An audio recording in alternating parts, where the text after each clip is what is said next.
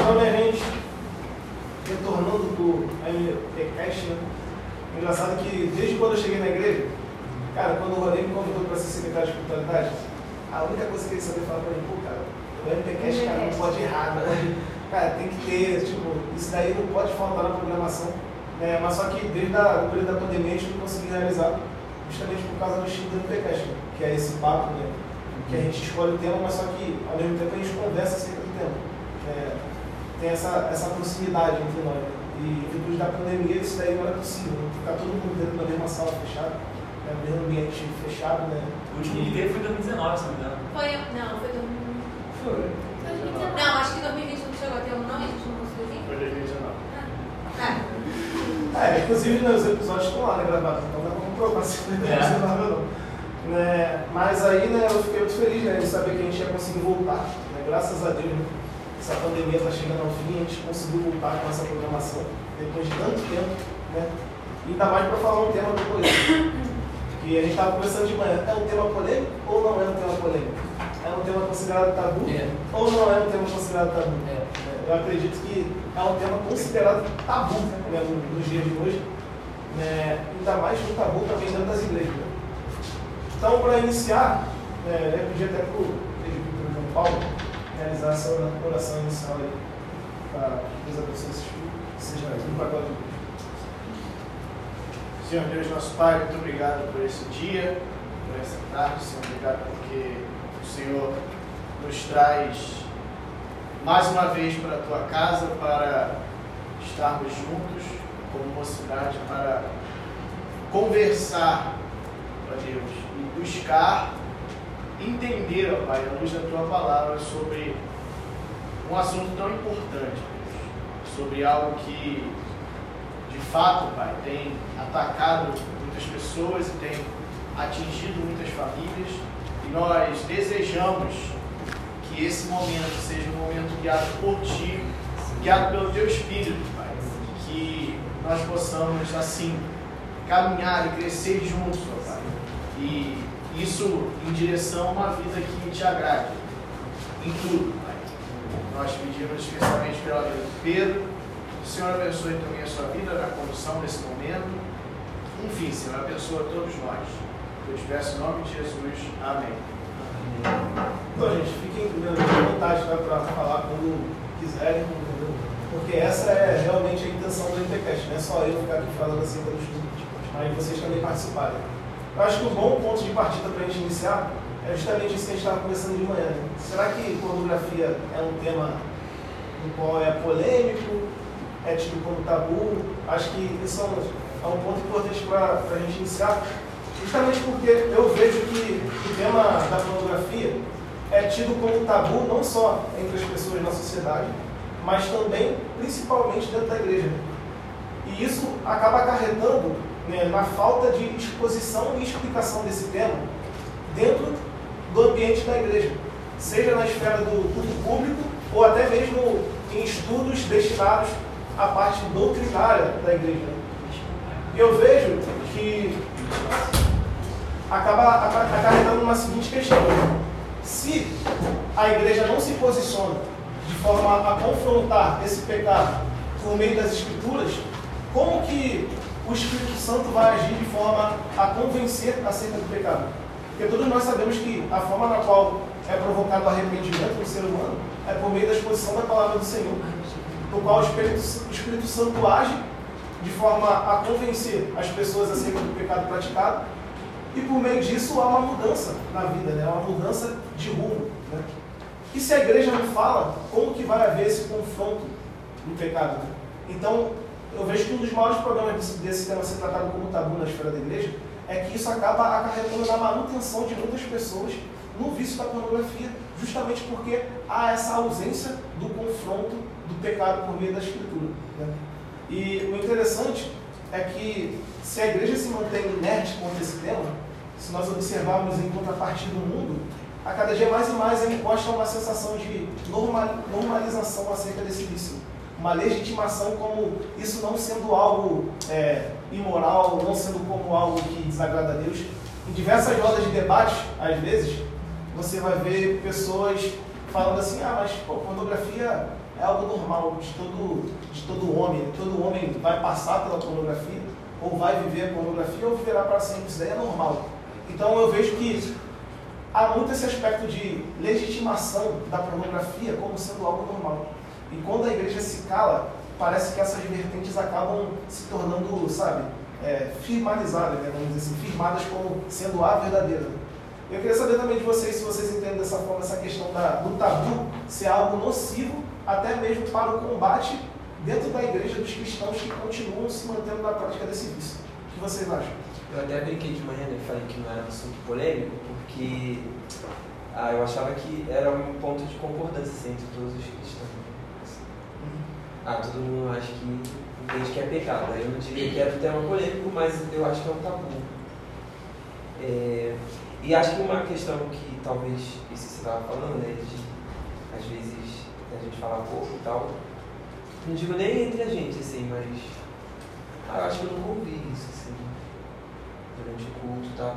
É porque eu acho que é um, uma questão que pode atingir, assim, crianças, adolescentes, adultos, né? tanto líderes da igreja, pessoas mais experientes ou menos experientes. Né? É, é, um, é, é um problema assim, é recorrente, comum. Né? Aí eu, eu acho que isso pode deixar as pessoas um pouco tímidas ao tocarem, a tocarem nesse assunto, entendeu? porque muita gente é, pode ter problema, pode estar passando por isso, né? E às vezes a pessoa fica envergonhada, né? Falar sobre isso. Ou uhum. como, ou como que para ou se para ajudar alguém ou para falar de certo pecado, ela, ela deve ser tipo um super-homem assim, nessa área. Né? E às vezes é uhum. é difícil você demonstrar as suas vulnerabilidades. Então eu acho que esse, esse é um dos motivos que talvez as pessoas tenham resistência de falar. Só que tu estava falando uma coisa em relação a, ao mundo, né? É, eu já acho até um pouco o contrário. Eu acho que hoje em dia as pessoas falam bastante fora da igreja, entendeu? Entendi. Eu até acho assim que as pessoas ficam falando coisas que a gente cristão já fala há muito tempo. É, Tem uma tendência a condenar, é, condenar essa prática. Hoje, assim, eu vejo que as pessoas que não são cristãs, elas olham para isso assim e falam alto, né? Assim, ah, que isso é ruim e tal. Tem até um documentário que fez muito. A gente até comentou sobre isso, é, um negócio de homem, de masculinidade. Não é um, não é um, um documentário cristão mas fala sobre masculinidade, fez muito sucesso no YouTube. Antes da pandemia, a gente já conversou sobre esse documentário. Uhum. E o cara lá do documentário, ele fala muito contra assim, a, a, a pornografia e tal. E ele não é cristão, entendeu? Sim. É, aí eu acho que. Ele é gringo? Eu, eu acho. Ele é gringo? Não, é um comentário. Agora não tô lembrando, gente, mas assim, a gente já falou sobre isso entre a gente no grupo, de um, de um documentário assim que ele fala sobre sobre masculinidade? Eu acho que a pornografia é condenada assim pelos, pelo não cristão, mas assim, eu acho que é algo condenado, mas não que pelos maus motivos, mas só que não, não é uma abordagem por completa, né? Uhum. É necessário, eu acho que não, não dá para afirmar, mas os, os cristãos não afirmam, mas não condenam, pelo menos os seculares não condenam. Eu, eu não estou subestimando movimentos é, que não são confessionais que condenam. Eu conheço movimentos assim incríveis que, que condenam, que auxiliam pessoas nessa recuperação né, do vício, mas acho que não é o suficiente. Eu, eu, eu, eu testemunho, inclusive, movimentos anti-pornografia não, não religiosos que, é, para a superação do vício, eles acabam sugerindo que parando é pecado, sabe? Tem movimento que é, é, sentir uma fornicação, ah, ah, você a pornografia, mas busca uma mulher de verdade, uma, uma mulher que, enfim, não, algo que não é do matrimônio. Pessoas que, é, que não condenam o suficiente a masturbação, falam que é, é, é, é ruim só que se torna vício da pornografia, mas a prática em si não é condenável. Então acho que a gente precisa ter cuidado com muito movimento anti-pornografia é não convencional, que, que também, ele, enfim, eles inclusive também podem trazer valores é, eu concordo com, com o Eric quando ele disse que assim, é comum a acordo dos cristãos é, considerarem pecado, Né? Mas por ser tabu, acho que o problema é muito mais o não falar, o simples fato de não falar. Né? Que aí as pessoas sofrem, passam por coisas e aí acabam vivenciando sozinho, né? Sei lá, por vergonha, por medo de julgamento. É, dentro da igreja, no caso, cristão. E eu acho que eu não. E aí é, acaba é, contribuindo para a pessoa tentar se virar pelos próprios méritos para tentar lutar contra isso. Eu já vi pessoas com crise de identidade porque simplesmente não conseguia lidar com o desejo sexual. E aí começou a se autoclassificar como talvez um não cristão. Né? É claro né, que a prática não é cristã, mas assim, a prática te definir é porque a pessoa sofreu tanto com isso que acabou se entregando, não sabia como lidar, não conversava com ninguém sobre. Eu acho que a igreja é unânime que condena, só que ela ainda tem muita, é muito engessado para falar sobre, porque é um tema que causa constrangimento, é um tema delicado e é um tema que às vezes a pessoa está num quadro mais profundo, né, por assim dizer, e ela não, também não consegue se abrir, não consegue falar. E às vezes vai falar de coisas como essa, como sexualidade, e aí fica, entra uma outra questão, né, que é às vezes pautas enfim, homossexuais ou outras coisas que acabam deixando o assunto ainda mais complicado. Eu entendo que há em geral, né, na igreja, uma dificuldade de se confessar pecados, de maneira geral. E a pornografia, ela traz consigo né, a natureza do pecado que ela é, ela traz uma dificuldade a mais, porque ela é um pecado principalmente na área sexual. E isso é uma coisa que a igreja às vezes tem dificuldade de falar. É, é uma coisa que a igreja tem que falar, mas é uma coisa que a igreja também tem que saber falar. A gente falou, comentou sobre isso aqui às vezes também.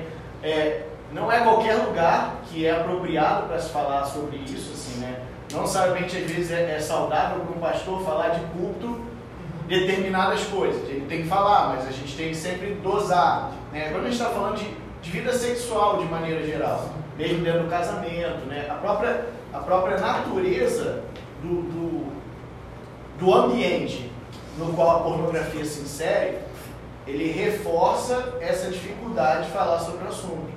Porque falar sobre sexualidade é uma coisa que, mesmo com sabedoria, você tem que ter cuidado para falar. Então, quando alguém peca na área sexual, parece que é mais difícil ainda para a pessoa chegar e se abrir com alguém. Justamente por causa dessa, desse somatório de, de, de duas situações delicadas.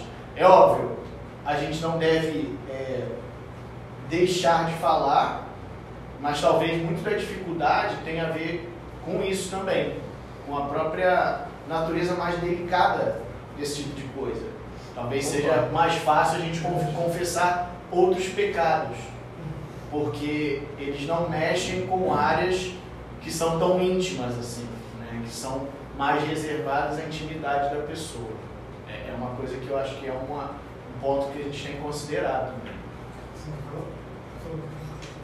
É diferente do que, eu não sei o seu nome, Não, é, é. é que a Rayane disse que vocês costumam ver pessoas fora do meio cristão é, discordando da prática da, da pornografia, eu já vejo diferente. Muitas vezes eu vejo pessoas de fora é, dizendo que isso até é saudável porque você está conhecendo o seu próprio corpo, que a própria medicina apoia isso e incentiva você a fazer esse tipo de coisa. É, eu vejo mais é o mais pessoas assim na internet como influencers que são nessas plataformas como Instagram, TikTok, não sei, Facebook, é, tentando mostrar o porquê é, essa prática Deus, o porquê ela te faz mal e etc, etc. Mas pessoas de fora, assim, em geral, eu não vejo elas é, Condenando. condenando essa prática. Eu acho que são mais movimentos específicos, né? O que o Eric Arraia falou existem. É, Não, mas tem. Eu acho que são minoria também. Deve ser minoria. E uma coisa que eu tava falando, pensei, né? É que ó, a- até quando existe uma ajuda, existe uma tentativa de conscientizar, existe aquilo de não, só o homem vai ser cometido por isso. A mulher nunca que vai se interessar de ver um negócio desse, mas não é assim. Chega tanto pra um como pra outro. Na escola sempre parece um com a revistinha, entre outras coisas. E a criança, quando tá naquela fase de criança, adolescência, tem a curiosidade do cão, né? Todo mundo sabe. E acho que também tem isso de não, só o homem que vai ter, só o homem que tem desejo sexual, só o homem que vai ter a curiosidade, enfim. É, sobre isso que, que ela falou, eu acho que é mais, é mais sobre a masturbação em si, e não sobre a pornografia. Ah, eu É. falando sobre a masturbação. É, realmente, existem pessoas que indicam e, em nome da própria medicina mesmo, aí usam esse argumento de já conhecer seu corpo e tal. Realmente, é mais. Eu já vi alguns movimentos, tem página no Instagram pra ver. É, eu só não, só não lembro de nenhum nome assim, mas já esbarrei por aí. É, que condena o, a pornografia, tipo assim, que sobre o, assistir um filme pornô em si, mas é, aconselha a masturbação sem assistir nada justamente para conhecer o corpo. Aí eu acho que se encaixa nisso que a Mary falou. É, condena a pornografia, mas com uma motivação não necessariamente errada, mas, não, mas incompleta. Não é para você não pecar, é por causa das consequências psicológicas e até mesmo fisiológicas da benefícios. É, Saúde eles se concentram- sexual. E eles se concentram muito mais de como a mulher é tratada.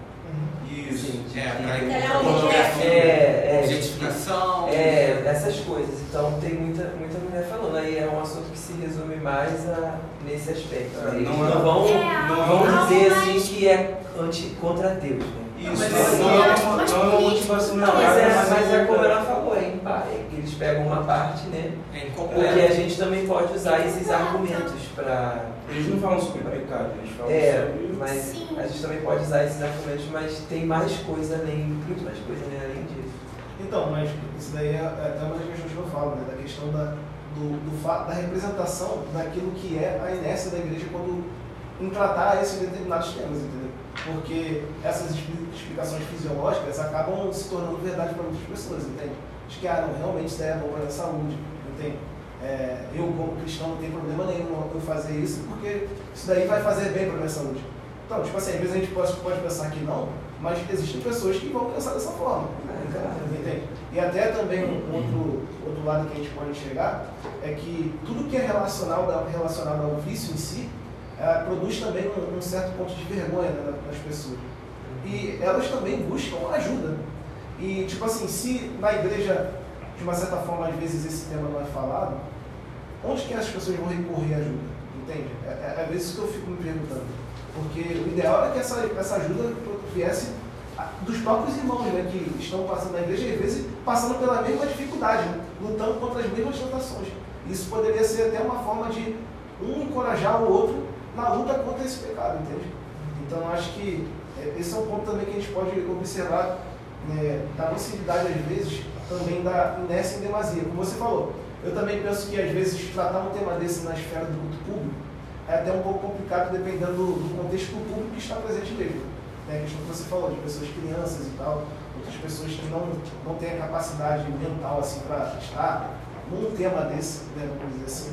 Mas às vezes a gente não vê isso nem em outros temas, nem em outros estudos que tem ao longo do ano dentro das igrejas, entendeu? A gente não vê uma ênfase em tratar de um assunto que está tão, em, é, é, é, tão ecoado né, nos nossos dias, né, vamos dizer assim. A quantidade de pessoas que acessam esse tipo de conteúdo hoje em dia é uma quantidade, sabe, significativa demais para que não seja abordado em nenhum tema na igreja. Então, é, é mais ou menos essa questão que eu acho que o tabu, às vezes, acaba sendo prejudicial, entendeu? E acaba acarretando na manutenção de pessoas nesse vício, entendeu? Por causa dessa ausência até mesmo de ajuda mesmo, entendeu? Proveniente dos irmãos. Mas avançando, né? É por causa do tempo, né? Eu queria fazer uma leitura, né, justamente do texto bíblico, que vai também, é, de uma certa forma, elucidar mais para a gente também acerca desse tema. Encontra-se lá em 1 João, capítulo 2, versículo 15 e 16.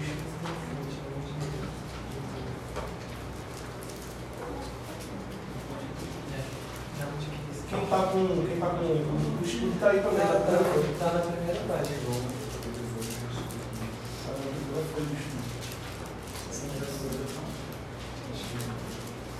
Diz o seguinte: Não ameis o mundo, nem as coisas que há no mundo. Se alguém amar o mundo, o amor do Pai não está nele. Porque tudo que há no mundo, a concupiscência da carne, a concupiscência dos olhos e a soberba da vida, não procede do Pai, mas procede do mundo.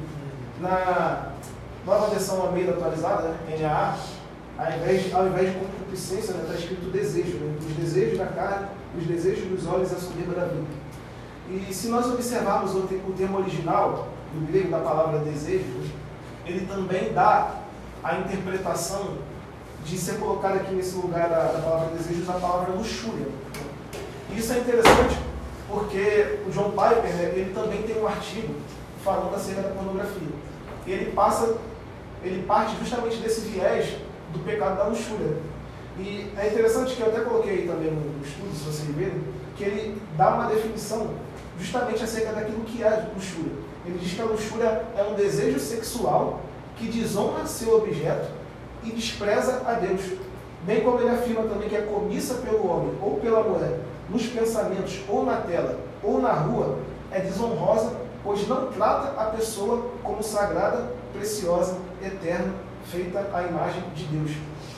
E, tipo assim, eu até demorei um pouco para entender essa fala dele, mas quando eu entendi, eu logo observei muito a criação do homem.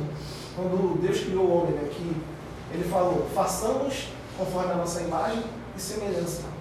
E quando eu observo essa fala de John Piper, eu vejo muito uma questão que está muito presente nos nossos dias, dessa questão da objetificação. Como as pessoas elas têm se enxergado como mero objetos sexuais. Né? E como ah, as coisas ao redor na sociedade também contribuem para que isso aconteça. Eu vou citar um exemplo que não é, não é um exemplo tipo assim, que é para causar espanto, né? mas é, eu vou citar justamente na questão do propósito. Vamos dizer, o exemplo, pegar o exemplo da academia. Muitas pessoas fazem academia para manter sua, sua saúde, né? se manter ativo, não se manter de uma certa forma sedentário, entendeu? Para cuidar do aspecto da sua saúde em si. E isso não há problema nenhum. Mas nós sabemos que também há grande parte de pessoas que vão para a academia para quê? Para ter um corpo mais esbelto, para ter uma estética melhor, para que seja mais atraente. Ou seja, ela mesma está colaborando para que ela seja vista como um objeto. E isso, de uma certa forma, anula o propósito de Deus quando ele realizou a criação do homem, de tornar ele segundo a sua imagem e semelhança.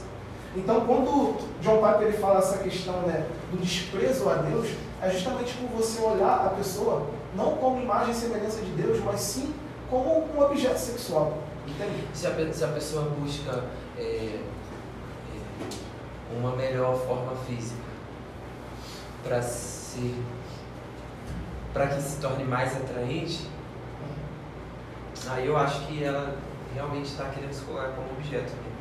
E é interessante, né? Mas será que dá para Mas é interessante porque a gente está falando da pornografia e geralmente a gente vai pensar na objetificação ah, da pessoa, de quem você está assistindo, né? Mas isso não acontece sem que aconteça um processo de objetificação de si mesmo. Sim. Porque quando você desvincula o sexo no contexto original dele, o que você está fazendo é se objetificar, é, é- é colocar o prazer sexual fora de lugar, é, na verdade, é talvez não se objetificar, mas quase que se bestializar, se animalizar. É, e aí o que ele está falando, acho que ele está falando é no sentido disso. É, muitas pessoas que cultivam o próprio corpo como objeto a ser oferecido no mercado sexual. Tipo Assim, eu preciso estar mais atraente para eu conseguir atrair mais pessoas, para eu conseguir ser alguém que é desejado nesse mercado, que tem algum valor de, de, de troca nesse mercado. Ser alguém. E é, e é muito triste, né? Antes não é só uma objetificação de quem a gente de quem a gente está assistindo. Sempre tem uma objetificação de quem assiste Porque também. a sua vida vai mudar, né, depois que você tiver É, e- um corpo, lá. Interessante também é que, por exemplo, por exemplo, eu vejo muito, muitas falas do movimento feminista né, no sentido da mulher não pode ser objetificada. A mulher ela pode andar da forma que ela bem entender e ela não pode ser objetificada. É. Mas por trás disso não se enxerga que de repente a forma que ela se mexe se ela, ela se porta na sociedade faz com que ela seja objetificada. Entendeu? Eu tenho- eu tenho- isso. Eu ia falar sobre isso também, porque tipo, é, tem, uma, tem um movimento feminista, que eu não sei se é o principal, mas é um, é um movimento que tipo, ele dá um tiro no próprio pé, porque prega essa, é um movimento liberal que prega essa liberdade da mulher, liberdade de corpo da mulher, e a mulher sai, a gente vê sem roupa na rua praticamente, e ela acaba se objetificando numa sociedade que tem homens que são viciados em pornografia. Então ela, ela acha que está sendo livre, né, mas ela só está se objetificando cada vez mais. Assim, eu, eu tenho uma questão em relação. Aí eu vou falar do homem cristão, né? É, especificamente do homem cristão. Que eu acredito que a gente tem uma, uma falha também. É, em relação assim, a como a gente também olha né, para uma mulher. Porque, por exemplo, ah, você está na igreja é, e. Assim, gente, desculpa né, se alguém se. Mas aí entra uma, entra, não, por exemplo, entra uma pessoa que, que é uma nova convertida, assim, e que esteja com uma roupa é, considerada indecente, assim, para o contexto da igreja. Eu acho que muitas das vezes a, a, a nossa atitude, né, a atitude do homem, é de ficar desejando aquilo dali e de ficar culpando ali aquela mulher, assim, ah, eu agora vou pecar porque aquela mulher está aqui. Ah, Eu acho que a gente tem pouco, a gente tem, é raro a gente ter um olhar de misericórdia, às vezes, entendeu? De ter compaixão daquela situação ali, entendeu? De que, de que por exemplo, ela foi criada, é, ela não foi criada para usar aquele tipo de roupa, entendeu? Eu acho que falta um pouco disso, essa firmeza em nós homens, eu penso um pouco disso. Porque a gente, é, é, uma, é uma questão difícil, né? É uma, é uma tentação mesmo. Mas eu imagino que a gente deva buscar a Deus para ser esse tipo de homem, né? Para você olhar para aquela situação ali e você entender que ela não foi criada para estar com aquela roupa. Então você pode auxiliar mais e tal. Porque eu sempre acho que a nossa atitude é muito de. Assim, ah, o que aquela pessoa está fazendo aqui agora? Eu vou pecar. Entenderam o que eu estou querendo dizer? Assim, não sei se, se vocês é, concordam. Porque eu acho que a gente sempre é, é, tira muito assim, a nossa responsabilidade das coisas, entendeu? Sendo que a gente precisa é, li- lidar com isso também, né? Tratar as mulheres como, como irmãs. Posso fazer uma colocação? Aproveitar o gancho do Eric. E então, a questão do tema, né? Pornografia é uma porta de entrada, porque existem outras. Isso que o Eric falou pode acontecer, né? De uma pessoa não cristã entrar com uma roupa sensual, né? Mas a gente está falando de um caso muito específico, porque na maioria das vezes o que se vê são meninas que já são membros da igreja né? e usam roupas indecentes. É, O nome para isso é lascívia. A lascívia ela fala da sensualidade, né? da imoralidade sexual por parte, né? geralmente no nosso contexto, por parte da mulher. Hoje em dia também nós vemos muitos homens, né? com roupas sensuais, mas geralmente no nosso contexto, até mesmo cultural, carnaval e etc. e tal. Nós vamos ver isso por parte das mulheres. Então, a- a- é importante a gente entender também que a pornografia, ela, ela não é só o que se vê, o que se vai atrás. A mulher ela pode se tornar pornográfica para o homem. né? Lógico que o que o Eric falou é muito sério, muito pertinente. É, Nós cristãos temos que tomar uma decisão de não olhar. Como já disse um, um- um sábio escritor, o problema não é o primeiro olhar, o problema é o segundo. Quando você olhou, viu que não é para você, meu irmão, a Bíblia diz que é para fugir da aparência do mal, para fugir da tentação da carne. Agora, o problema é quando você olhou e falou, Ih, rapaz, calma." aí tu começa a voltar a olhar. Isso é um problema. O segundo problema né, é quando a pessoa ela se dá a sensualidade. É lógico que o outro, como o Eric disse, é difícil, né? o outro está lutando contra aquilo. E Deus está vendo a luta daquela pessoa para não pecar. Mas Deus também vai cobrar daquela pessoa que está se sensualizando, tornando a luta para o outro mais difícil. Ela está se, é, é, se tornando objeto de pornografia e tornando a luta para o outro mais difícil. Então, certamente, né? é, Paulo vai dizer isso lá em 2 Coríntios, em Gálatas 5,19, sobre essa questão da imoralidade, da sensualidade. Ele vai combater isso.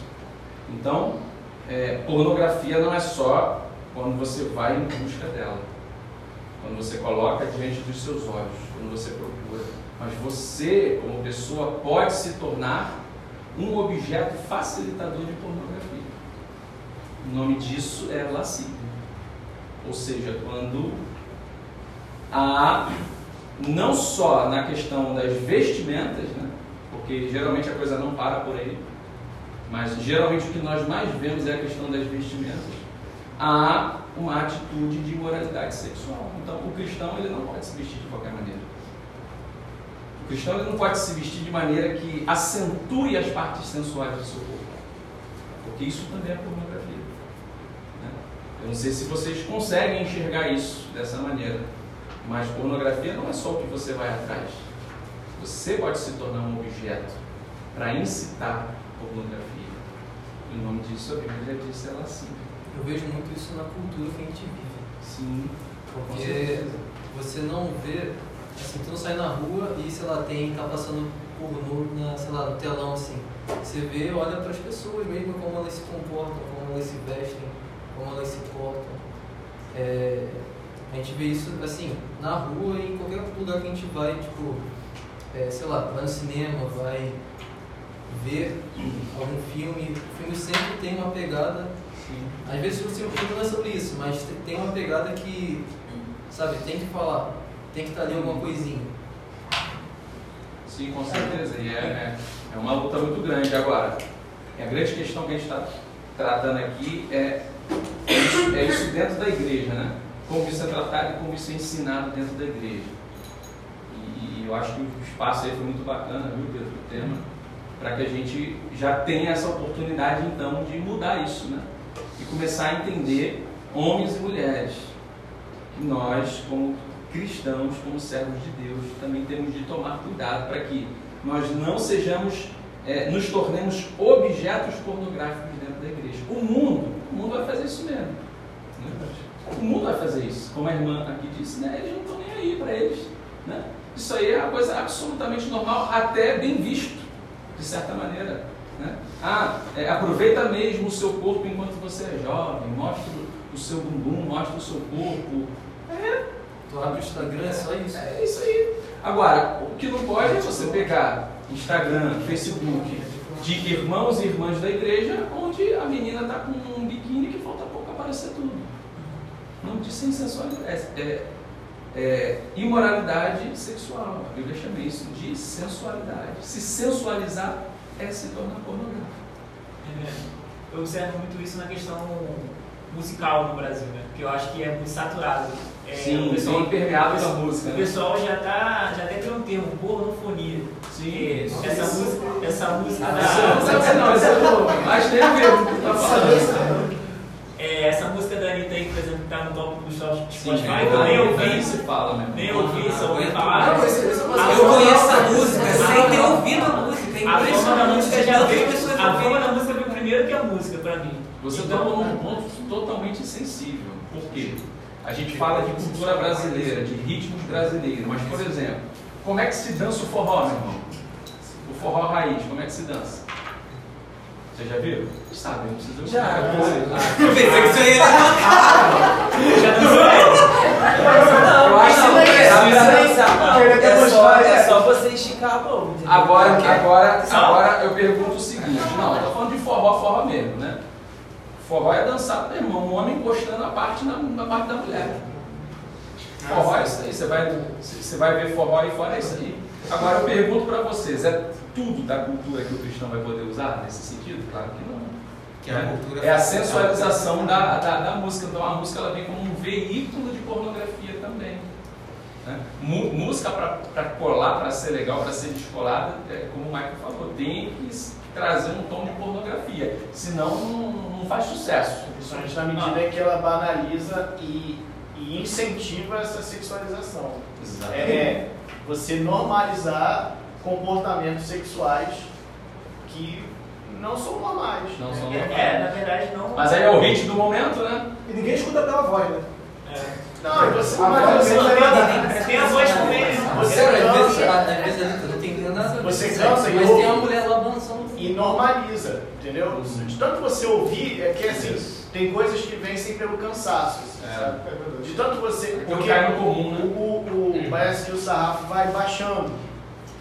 Então você vê coisas que não eram normais, Assim, mas que já foram tão Batido, a gente está tão saturado disso que isso já passa a ser normal. É, porque você ouve tantas músicas falando sobre, sobre imoralidade sexual que aquilo passa a ser corriqueiro. Aquilo Não vai mais expandir. aquilo, exatamente. Que eu falar, ficamos anestesiados. E isso vai, vai quebrando a tua resistência. Aquele pagode que tem uma parte assim, se tem sentimento não é adultério. Gente, É, toda vez que Vocês não Tem, é sentimento. Cara, toda vez que toca muito isso, toda vez que chega nessa parte, dá uma É, dor assim. Cara, né? É aquela valorização do que se sente, né? Hoje em dia tá muito assim. Um exemplo, ó, Assim, Vai, Pedro. Vai, vai. Não, um exemplo simples é, é que é impressionante para mim hoje. Da outra vez eu fui, eu tava com a Rayane e a gente foi comprar, é, ela queria comprar lingerie. E aí ela, a mulher mostrou, ah, tem essa aqui e tal. Ela falou, ah, é bom que essa aqui dá pra usar com blazer, não sei o quê. Porque agora é moda, as pessoas saem. Bora de Se você não reparou, não repare.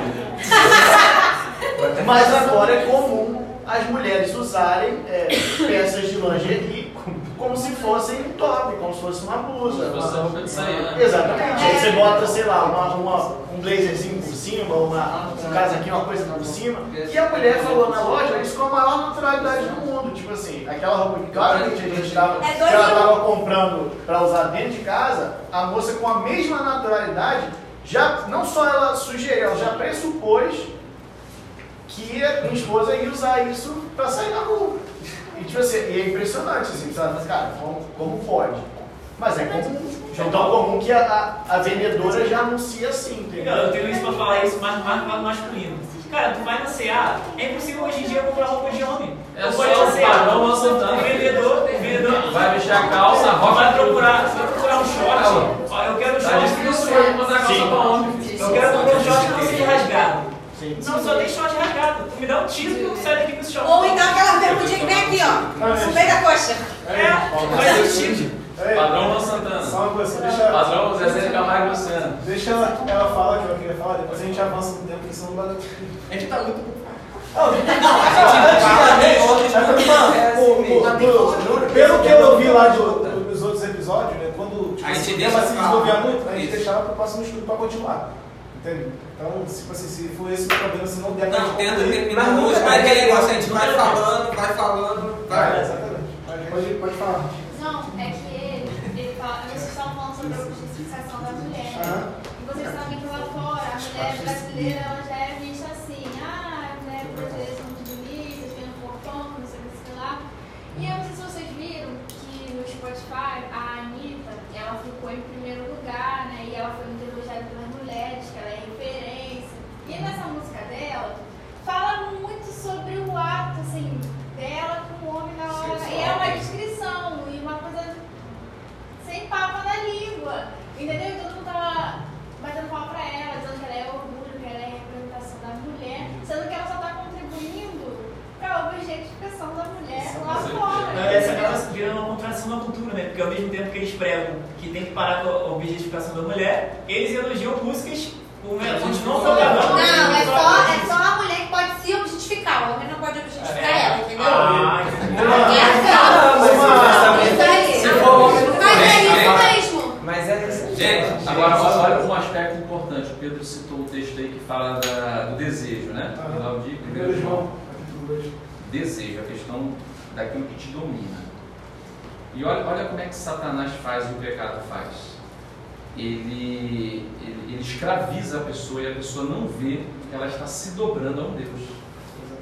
Né? Então, isso que a irmã falou aqui é verdade. Ela, ela, é, eles estão se escravizando a um padrão e esse ídolo vai cobrar caro deles, né? porque ele- eles vão, vão ter que é, demandar esforço para servir esse ídolo, mas isso vem é, de maneira, para eles, né, com a aparência de que não é isso, de que na realidade isso é uma certa liberdade, mas não é. Você pode identificar um padrão, né? você pode identificar um padrão nisso aí, do qual a própria cantora se sujeita, né? e os seguidores também se sujeitam, e a ideologia vai sujeitando as pessoas aqui. Então isso aí é, na realidade, é o ídolo escravizando a pessoa. Ah, mas Errado e, e- e retrocesso é a igreja que pensa dessa maneira. né? Ah, que coisa absurda, em pleno século XXI, é a pessoa pensar dessa maneira, que não pode ter relacionamento sexual antes do casamento, isso escraviza a pessoa. Ué, mas lá do outro lado, você não pode deixar de ter. Está escravizando do mesmo jeito. Então a gente sabe que na realidade o que a Bíblia faz não é escravizar, é libertar. Exatamente.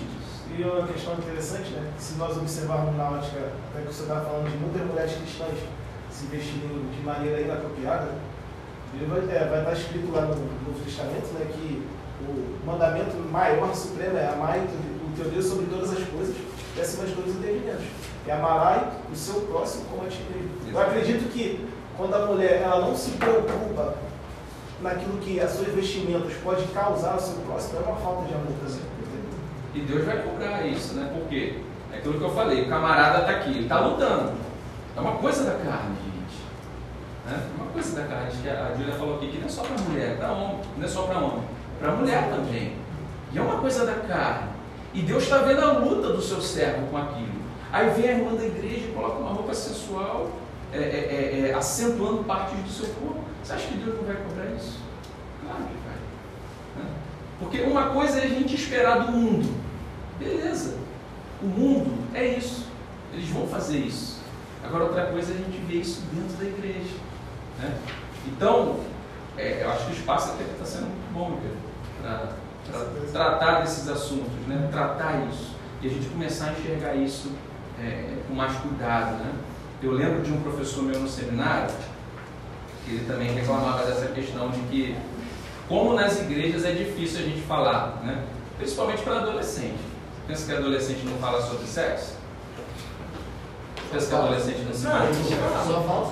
Você pensa que adolescente. Vamos, vamos botar aqui. Né? Vamos, vamos, vamos tirar o tabu aqui. Pensa que adolescente não se masturba? Não estou falando só de menino, não.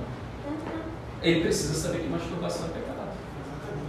Ele precisa de alguém que pegue a Bíblia. Porque, assim, na nossa cultura, é, é muito difícil. O pai e a mãe não aprenderam a lidar com isso. Precisam aprender, é lógico. Não é porque não aprenderam que deve continuar assim. Mas é uma dificuldade muito grande. Eu lembro, assim, raríssimas as vezes que o, que o meu pai conversou sobre sexo comigo. Eu acho que vocês também podem, alguns de vocês, falarem é, nesse sentido também, nessa mesma linha. Mas eu acho interessante, porque é um assunto que a igreja pode tratar com todo cuidado, sendo no local apropriado para isso, né? Ou então vai conversar só uma semana antes de casar. Aí é, é problema, né? Porque assim, por dois motivos, Júlia. Primeiro, porque as próprias pessoas não procuram. Ela- ela- Elas vão para o casamento como um fim em si mesmo. Então não há interesse em querer saber. E segundo, também porque não há um incentivo. É, é, é- é surreal, porque um, um dia você não pode nada, no outro você pode tudo. Sim. É, é uma virada. tudo Tudo entre aspas. aspas. né? Então, Vocês entenderam. eu, eu queria. Não, é, entendi, a gente entendeu o que você quis dizer.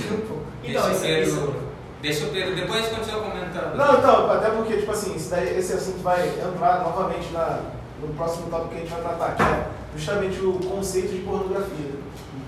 Pra gente entender que pornografia não é só o ato de você ver um vídeo pornográfico na, na tela do computador, né? Mas é algo que envolve muito mais questões, né? E até que já estava presente na sociedade muito antes do que a gente imagina.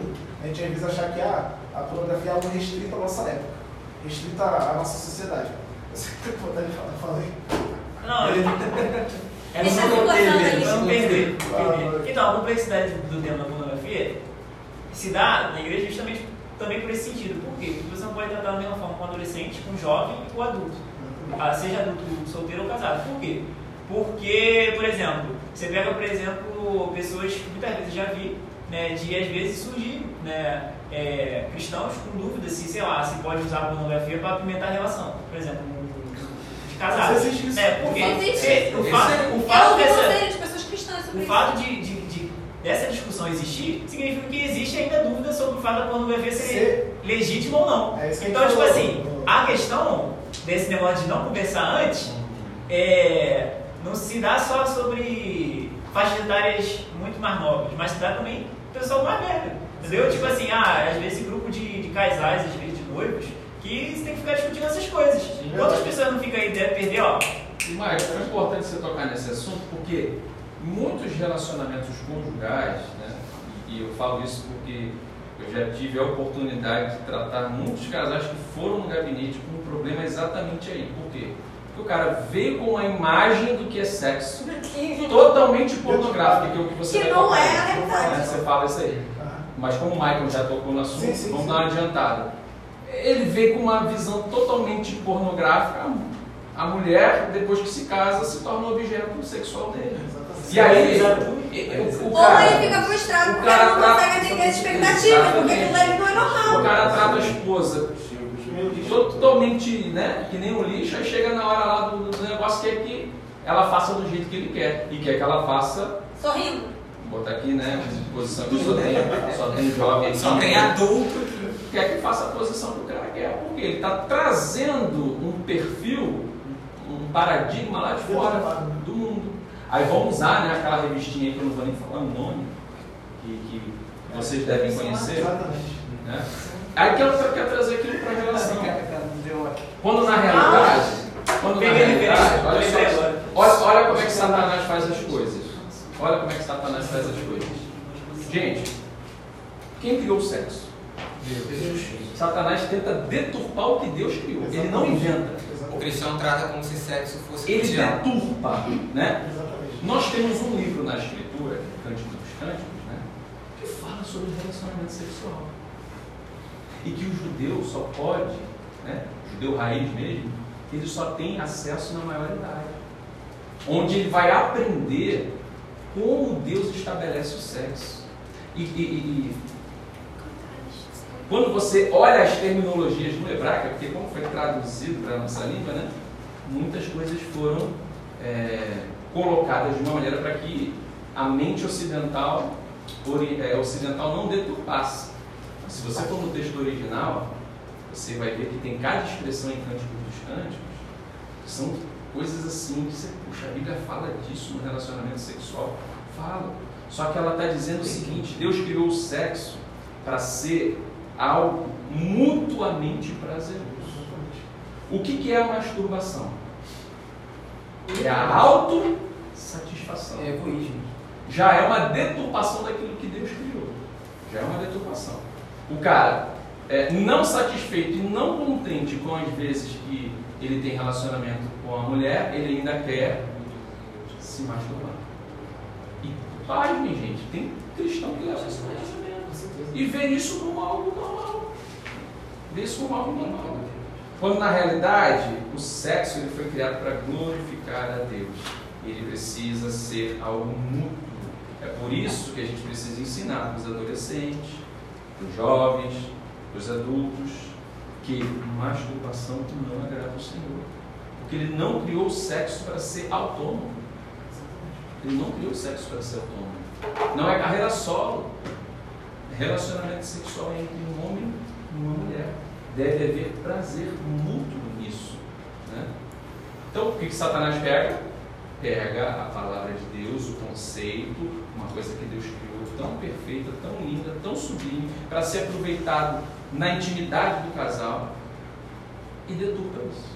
Vulgariza isso. Não, você pode fazer do jeito que você quiser, quantas vezes você quiser, da maneira que você quiser, com quantas mulheres você quiser.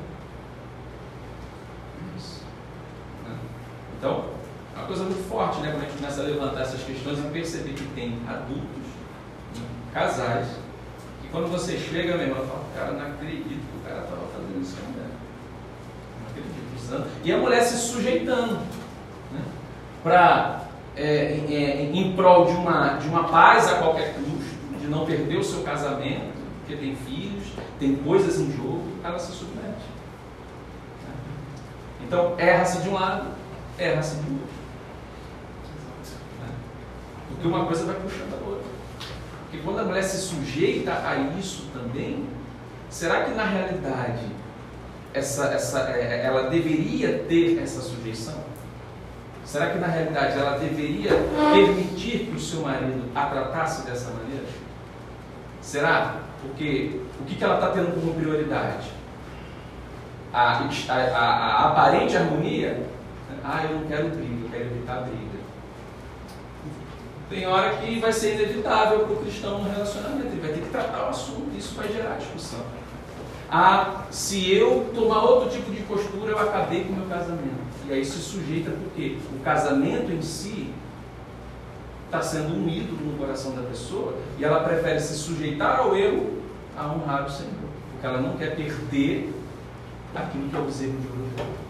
É, é, porque, é porque, na verdade, é mais complexo do que isso, né? Porque tem a questão cultural também, tem às vezes a questão da igreja, que a pessoa faz parte, se, se, ela, se ela puxa mais pro lado do homem, tipo assim, ah, a mulher tem que ser a sábia, é, a mulher do lar e tal, submissa. Aí acaba sendo, cara, tem que se usar o termo, acaba sendo machismo, um patriarcado que, que passa pano pros homens. É tem que usar esse termo mesmo. Porque a, às vezes também não é só questão do casamento, é a questão de tipo assim, a mulher às vezes não trabalha, a subsistência vem do marido, aí ela tem que se sujeitar a essas coisas porque senão não tem pra onde viver. Se É um- ela é sair, ela vai ser se ela- julgada pela igreja. Vai ser julgada por Deus e abandonou o a mundo. Entendeu? Ou então até é mesmo- complexo, né? Exatamente, é difícil, não é fácil. Até É mesmo questão de traição. é, na nossa igreja teve um caso que era traição, alcoolismo. Com certeza, por Não, o caso- a E a mulher era aconselhada a continuar, porque Deus ia mudar o O tempo próprio horário. caso extraconjugal, eu vejo uma normatividade no meio cristão que, tipo assim, pelo lado do, do- de, tipo assim, de pensarem, ah não, tenta, sei lá, o perdão, tenta, sempre, sempre tenta puxar pro lado de, tipo assim, de a mulher não se divorciar. Eu, eu vejo uma tendência muito grande pra esse lado. Então, gente, é, até. Tu vai querer falar? Ah, Então, eu tava falando.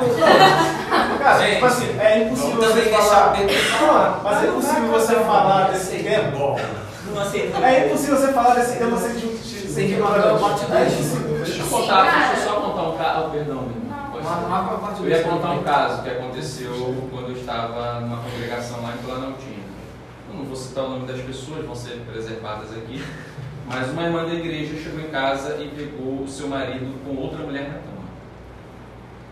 E aí, meu irmão, as irmãs da igreja, olha, larga esse traste, esse cara, não, você está amparada, escritura, não sei o quê, caso de adultério, periri, piriri, pororó, papapá, papapá. Aí ela veio conversar comigo. Pastor, o que, que o senhor acha que eu devo fazer? Eu falei assim, olha minha irmã, em caso de adultério, a escritura ela permite carta de divórcio. Mas Jesus diz que não foi sempre assim, que é por causa da dureza do coração que isso acontece. Mas o que, que aconteceu? Ah, meu marido chega em casa, eu tá, seu marido é cristão? Não. Quando você o conheceu, você era cristão? Era. Então você se casou com um camarada que você sabia que não temia ao Senhor. Você está colhendo o fruto daquilo que você se sujeitou lá atrás, de junho desigual. Não tem nem, minha irmã, como a igreja disciplinar o seu marido. Uma ferramenta que poderia ser utilizada nesse caso seria a disciplina, né? Vamos disciplinar o marido. Mas o cara não é cristão e ela se sujeitou a isso lá atrás.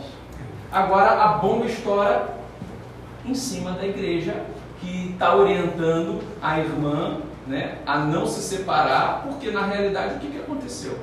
Foi uma decisão dela lá atrás. Caminhar com uma pessoa que não tem Agora, um outro caso em que os dois eram cristãos e houve o adultério. Esse é um caso em que um não era cristão e a outra parte era. Teve um caso também de um casal em que, nesse caso, foi a esposa que adulterou. Vocês pensam que não, às vezes é só homem, né? Mas, como a Júlia disse, a mulher também. A mulher adulterou e o caso chegou no conselho, foi tratado, chamamos a irmã. Olha, minha irmã, aconteceu isso, de fato, ela confirmou que havia acontecido. né? O marido estava disposto a perdoá-la, caso houvesse indícios de arrependimento, e a igreja iria colocar ela em disciplina para que é, é, fosse trabalhada justamente essa questão do arrependimento. A pessoa simplesmente não aceitou a disciplina, saiu da igreja e abandonou lá. Aí foram duas coisas, né? Adultério e abandono de lá. Aí o cara não teve como, teve que ser. Eu acho isso muito legal, não que aconteceu. Então assim.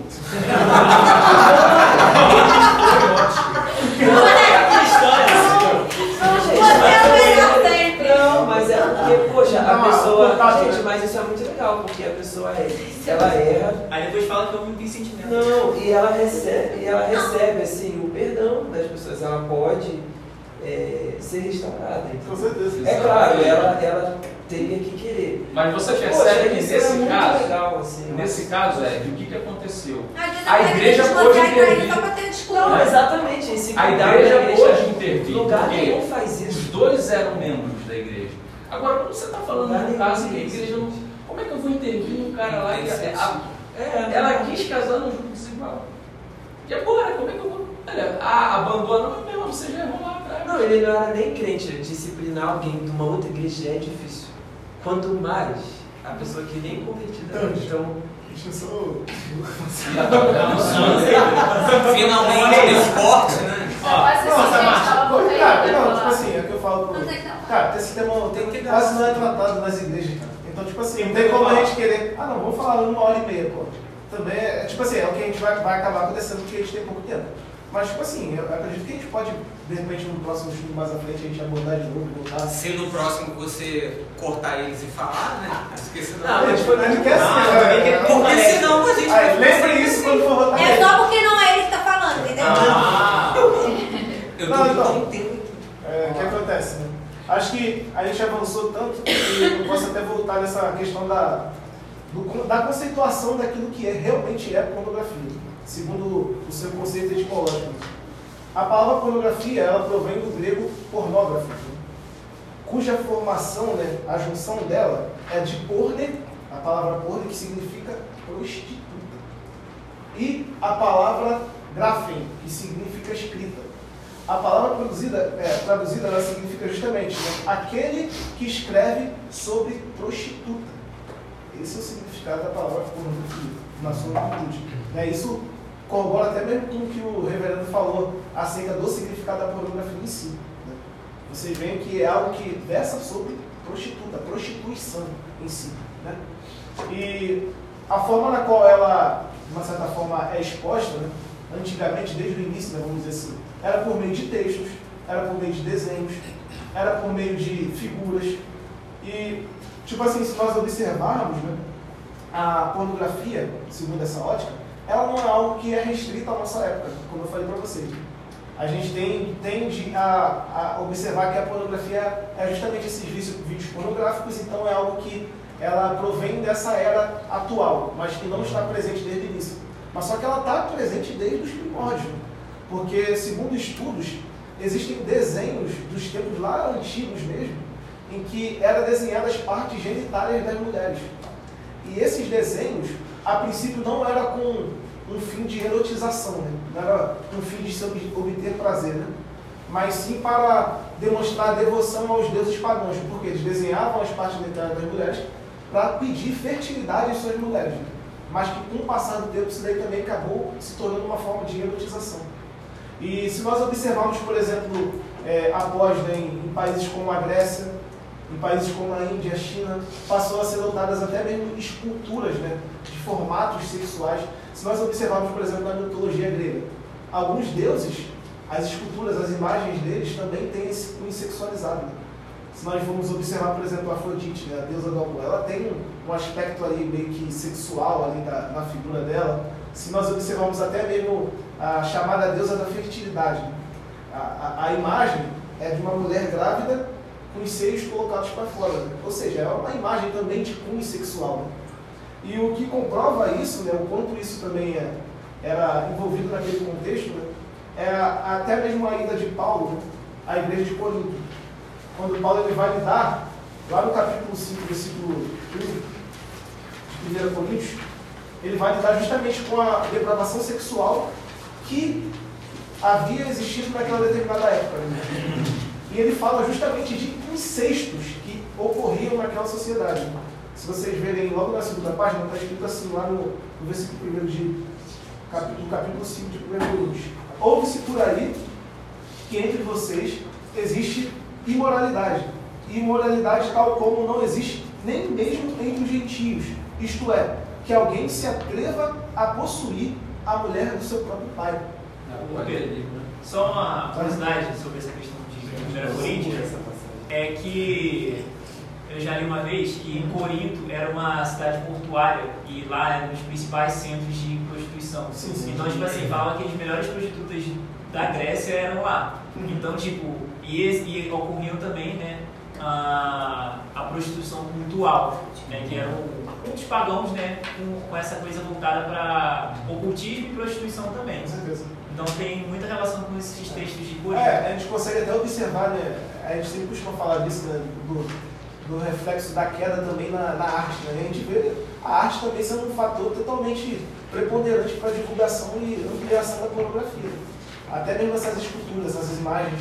É, eu estava até vendo é, a semana retrasada, que eu estava com um amigo Wanderson, eu fiquei espantado com ele, que ele tinha mostrado para mim né, um vídeo de um museu de arte em São Paulo, cara.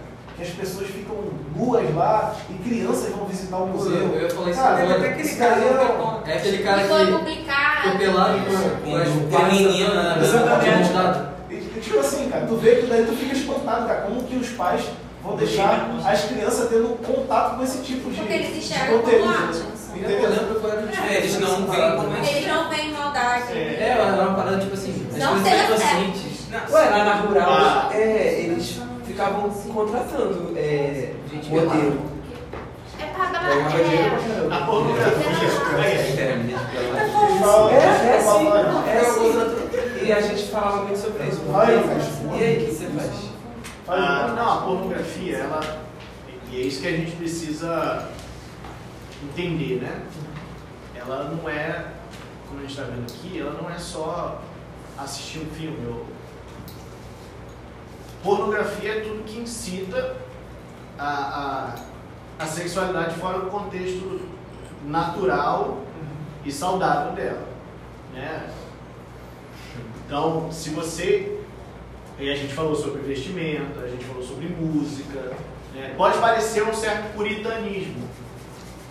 Né? Pode parecer, ah, não, vocês estão querendo ser muito moralista nesse negócio. Mas vai muito além, porque são coisas, como a gente falou, são coisas que vão pouco a pouco minando as nossas resistências. Então, é, a gente vê essa, essa pornografização da cultura em todos esses aspectos. Como a gente viu, não é só porque não tinha filme que não existia pornografia. Você tinha várias formas no mundo antigo de incentivar a sexualização das pessoas. E, obviamente, quando a gente está falando de incentivar a sexualização, de uma maneira que não agrada a Deus, fora do contexto natural. É como Paulo fala lá, né? Os homens deixando seu contexto natural se inflamaram mutuamente, etc. Então a pornografia é muito mais do que uma foto ou um filme, né? Ela, ela pode ser isso. Muitas coisas que hoje são consideradas é, normais, que não são censuradas publicamente, se a gente for pensar, elas são pornográficas, porque elas são feitas para estimular a gente sexualmente.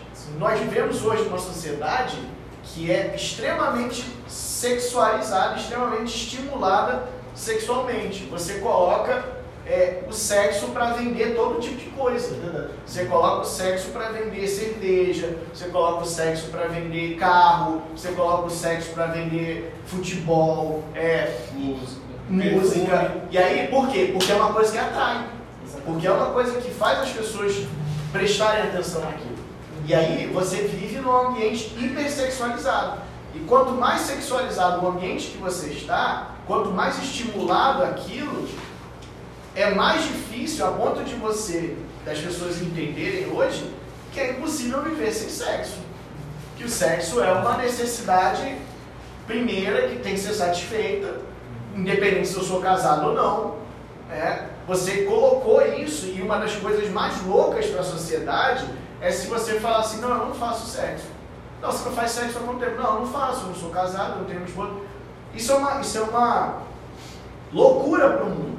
Por quê? Foi colocado, o mundo está tão é, sexualizado, e aí é- a, a pornografia entra nisso, que ela vai te estimular, você tem que fazer sexo, tem que fazer sexo. Como que ela faz isso? Colocando todos esses estímulos em todos esses lugares. Então, é, ela, ela, como eu disse, sem, querer ser- sem que a gente fique numa perspectiva moralista, a pornografia ela está em todo lugar que te estimula ao sexo. né? É, em todo lugar que estimula você a ter uma vida sexual ativa, em todo lugar que, que você vê algum incentivo né, à exposição no corpo nesse sentido sexual, ainda que seja uma coisa velada, ainda que seja uma coisa é, indireta, ela está presente porque vai contribuir para nossa, pra nossa imagem, vai contribuir para nossa para o nosso própria mente ficar cada vez mais martelando aquilo. E quando a gente ouve, ouve, ouve que aquilo é um direito, que aquilo é uma necessidade, que aquilo. Como é que você vai dizer não? Se você ouviu a sua vida inteira que você tem que fazer, e que você tem que fazer bem, e que você tem que ter um bom desempenho, e que você tem que fazer muito, e que você tem que fazer com a maior quantidade de pessoas possível, como é que você vai dizer não? Como é que você vai conseguir olhar para você, olhar para o seu coração e rejeitar tudo isso, né? Dizer, não, isso é mentira, eu não preciso disso. Porque essas necessidades são criadas. E quando você cria essa necessidade, é muito difícil você resistir. Então, quando a gente fala de pornografia, é, é, no final, é, talvez a, a, o filme pornográfico, a, né, as imagens pornográficas, elas são simplesmente uma, um, um monte de deságue de toda uma cultura que te empurra para aquilo. Já está tudo podre mesmo. Que você precisa. Agora, é, é, é, gente, tem que decidir. Paulo, Né, você absolutamente, precisa- já, já volto. Bora minha. Então, tem, tem um aspecto que o sexo ele pode ser estimulado. Né? E eu entendo que o, Por isso que eu disse, que o João fora do seu contexto fora do seu natural. contexto bíblico. Porque você pensa, uma esposa que, que espera o marido, de banhozinho tomado, cheirosinha, e, e- e bota uma roupa sensual pro marido dentro da sua casa, dentro do, do seu ninho de amor, vamos dizer assim. né? Isso não é errado. Você pegar Cântico dos Cânticos é isso que está se fazendo lá na tenda, né? Mas agora é para o marido e a mulher é o jardim fechado do marido. Ele não pega a sua mulher como muitos homens fazem e a expõe.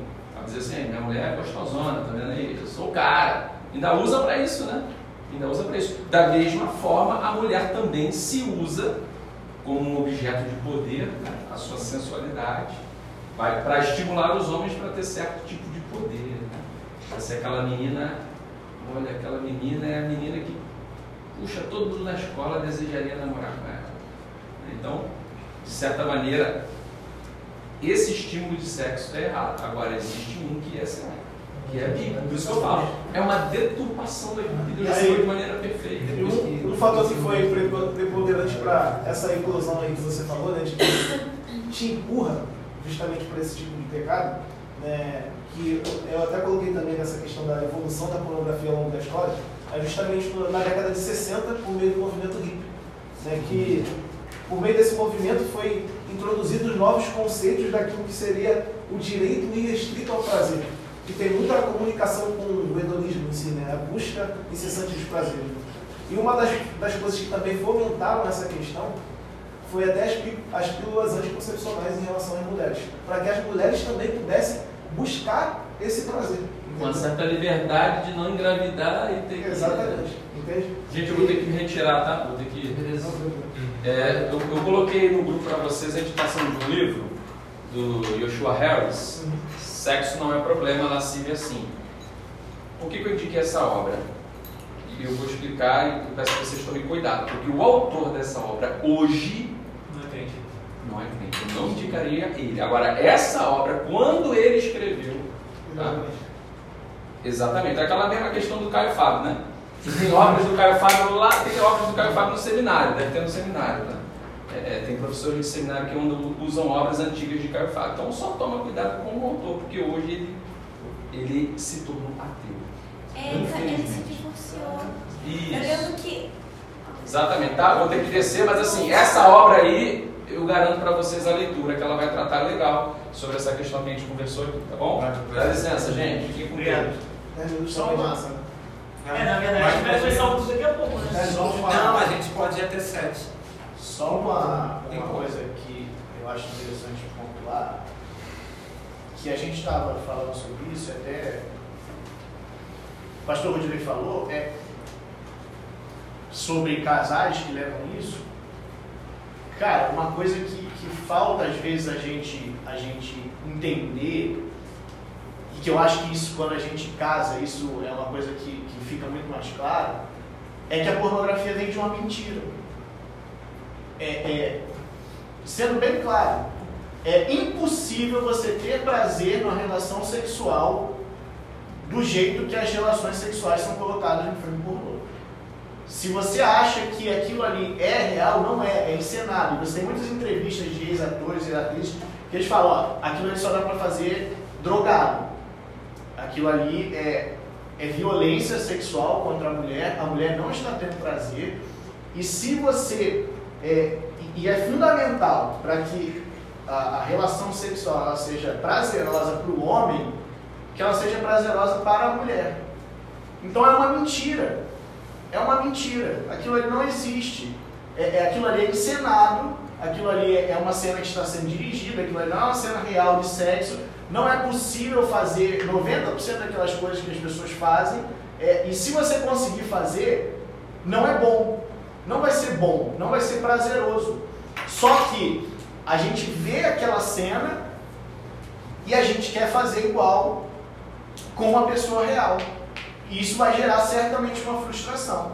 Vai gerar uma frustração na parte do homem, porque não consegue fazer o que ele achou que queria fazer. Vai gerar uma frustração na parte da mulher, porque ela também não consegue, às vezes, corresponder à expectativa. E né, pode ser o inverso também, né? se a mulher também é, teve contato com essa porque na prática você vê que o negócio não funciona, aí você começa a se perguntar, será que tem alguma coisa errada comigo? Mas não, é porque o, o, o processo do sexo, é, uma vez eu ouvi uma coisa que é muito legal. Não é que é, o casamento foi feito para o sexo. O sexo foi feito para o casamento. A gente é desvinculou uma coisa da outra. Por quê? Porque a relação sexual é algo tão, tão íntimo, tão forte, tão profunda que ela tem que pressupor uma união de alma para que isso aconteça com segurança, com tranquilidade, com porque tudo isso está envolvido no prazer. Você está com alguém que você confia, você está com alguém é, que você sabe que você não precisa ter medo de talvez não ter uma performance, que você sabe que você tem liberdade de falar, olha, assim não está legal, ou eu, eu acho melhor se a gente fizer de outra maneira, que você sabe que a pessoa não vai te trocar por outra porque ela acha que aquela é melhor. Por quê? Porque ela se entregou já para você. E a entrega física é uma consequência.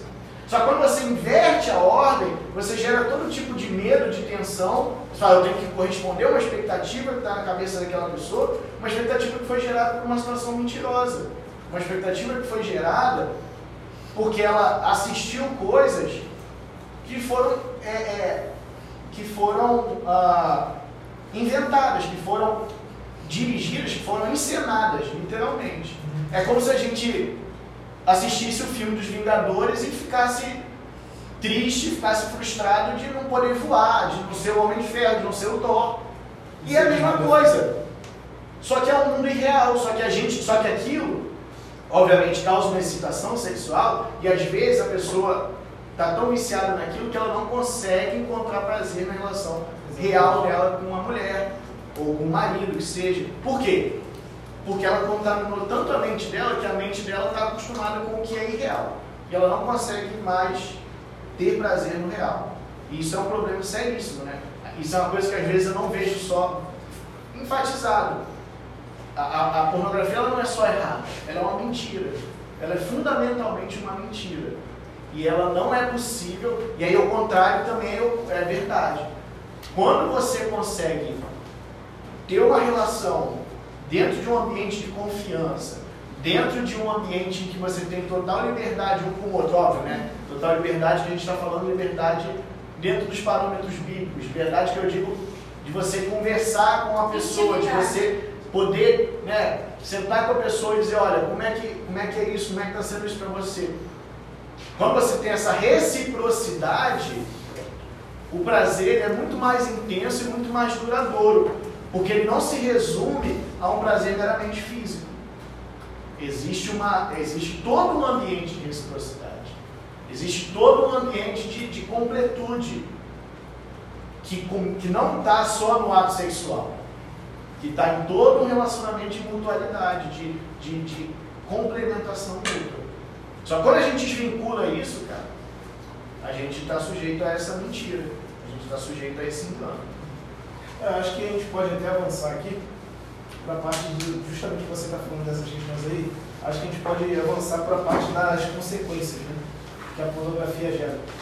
Tanto no aspecto fisiológico quanto no aspecto cristão, de fato. Né?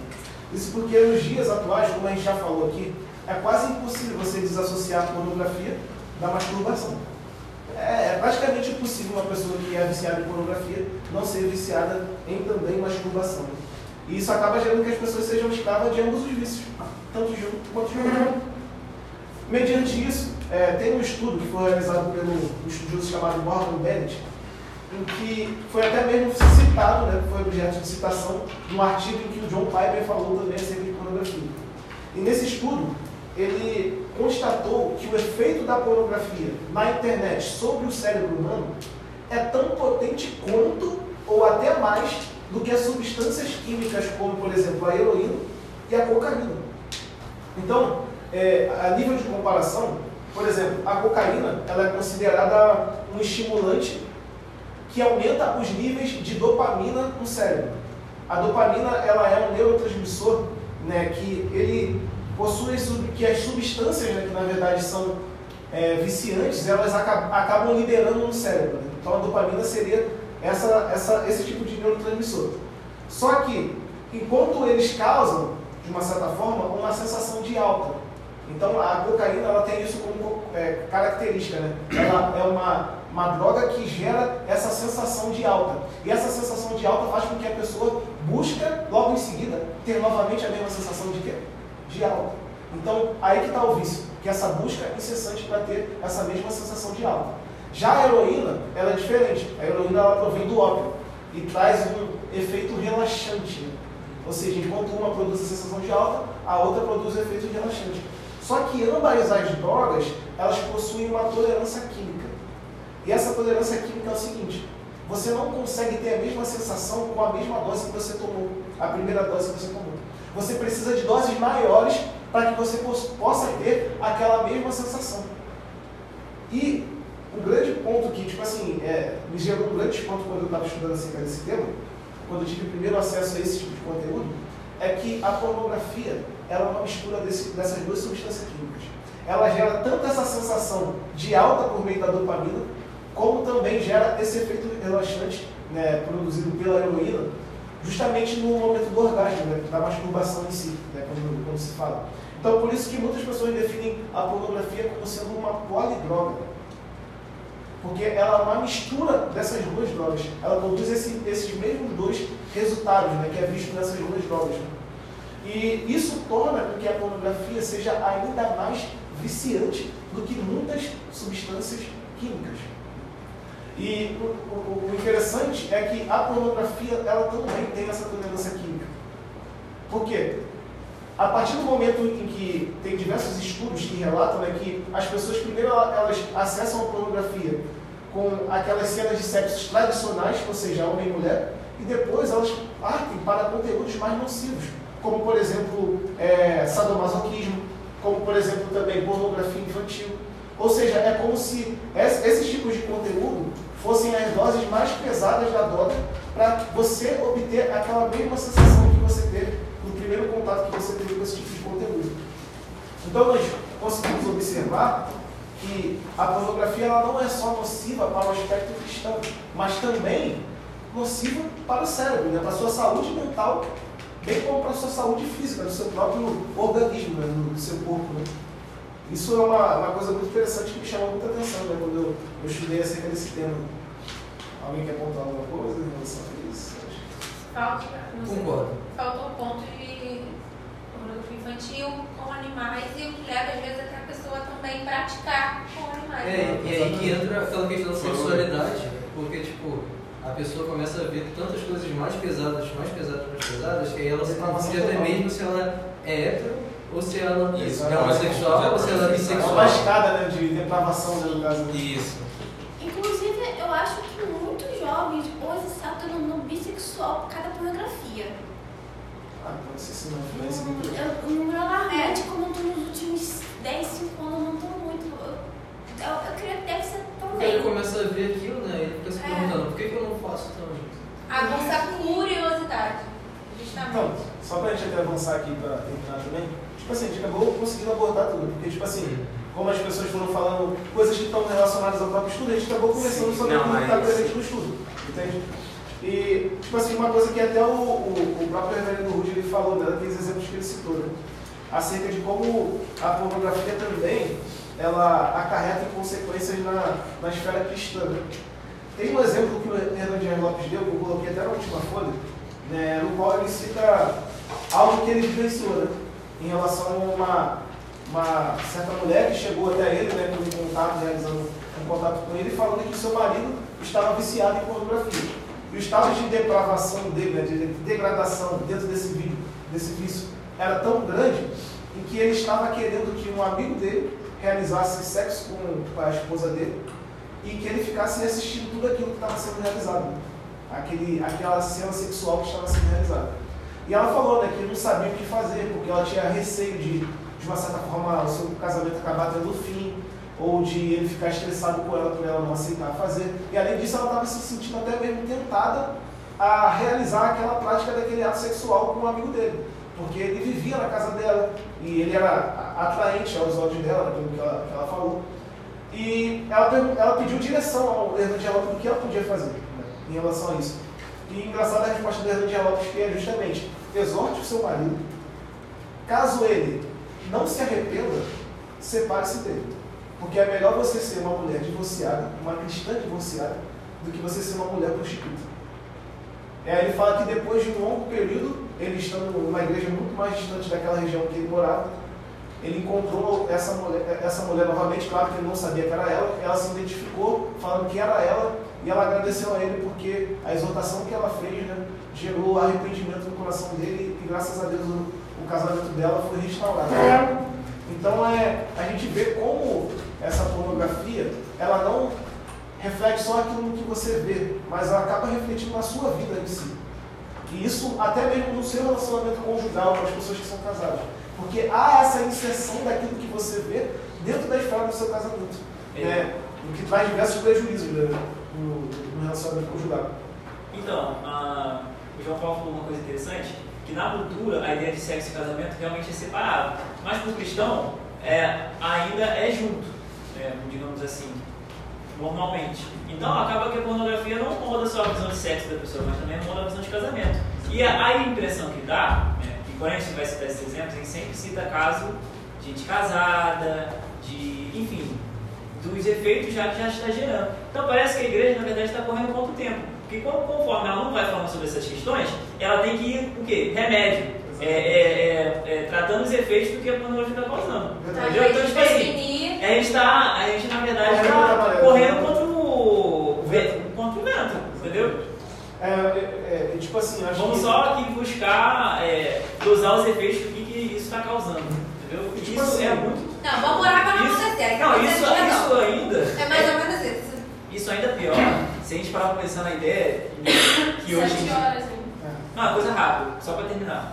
Que essa ideia de aconselhamento de casados dentro da igreja, muitas vezes não é o pastor. Às vezes, às vezes é aconselho assim, ó, vai procurar um- uma indicação de psicólogo, alguém assim, fora do círculo da igreja, e aí vai se saber lá que tipo de É aconselhamento a Mas eu acho vai que é muito disso é, A falta de ou da confiança pessoa, a né? falta de confiança ou a pessoa procurar pessoas de fora, é porque assim, pecado é tudo pecado. Mentira e traição é pecado igual, Mas né? aí a gente vai sentir Mas mais aí- vontade. Sim, mas é porque as pessoas, sim, mas é porque as pessoas sabem que quando o pecado é sexual, ela é julgada como se aquele pecado fosse pior do que uma Sim. mentira.